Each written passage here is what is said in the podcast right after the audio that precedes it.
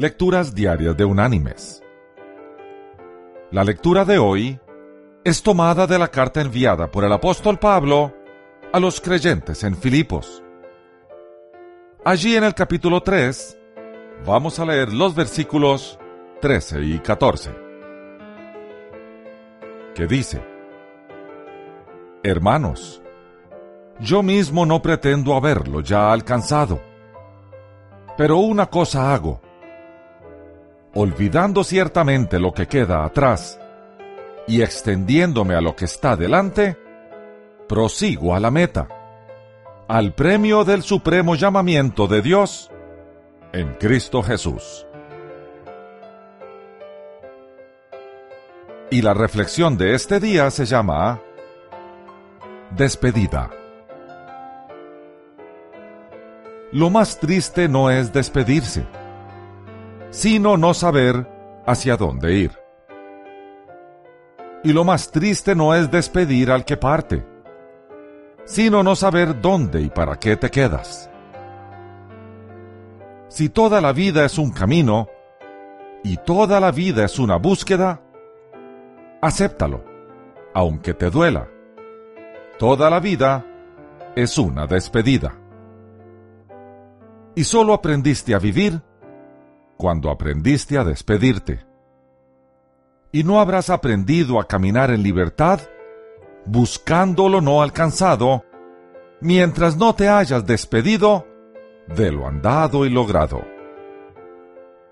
La libertad y la valentía que no tienes para despedirte de todo lo dejado y lo perdido, son la libertad y la fuerza que te faltan para seguir andando. Despídete de los padres que ya no necesitas y cuida de ti mismo haciéndote responsable de tu vida. Despídete de los hijos que ya no te necesitan y déjalos ser libres. Despídete de lo bueno que viviste sin apegarte al tiempo que pasó, por temor del presente y el futuro. Despídete del mal que cometiste, sin atarte con culpas y reproches, perdonándote a ti mismo. Despídete de las ofensas que te hirieron, sin esclavizarte en la prisión del rencor y la amargura.